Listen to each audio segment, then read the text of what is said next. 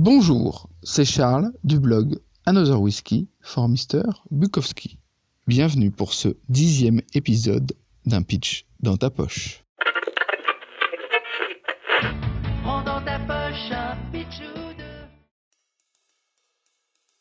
Le concept, je vous le rappelle, c'est de vous présenter un livre, un film, une chanson. Bref, une œuvre culturelle, mais sans citer son nom. Le nom, vous ne le connaîtrez qu'à la fin. Mais si vous êtes malin, vous pourrez le deviner bien avant. Je glisse des indices dans mes pitchs.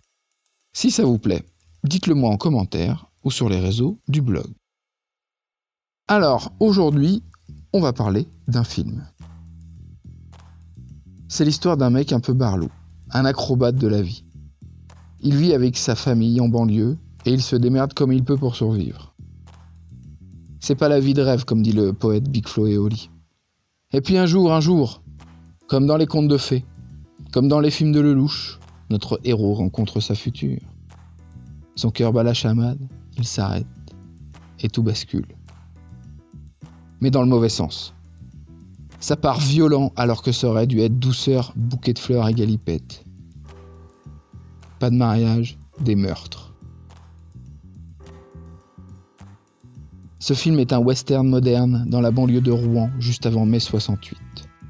Sauf que les cow-boys ne se la jouent pas à l'américaine, pas de cheval, ils sont plus proches de Diar, si vous voyez ce que je veux dire.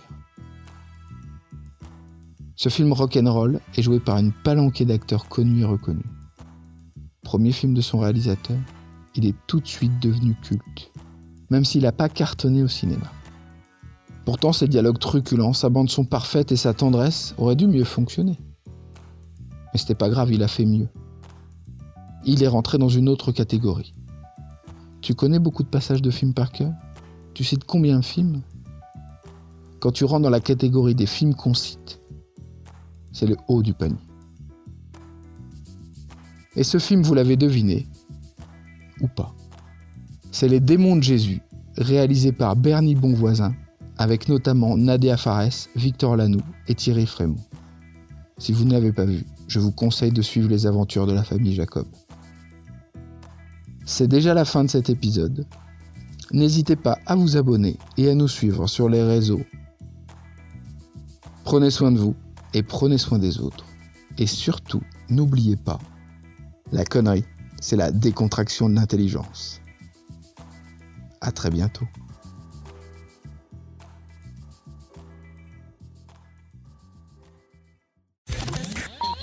Signé Pierral.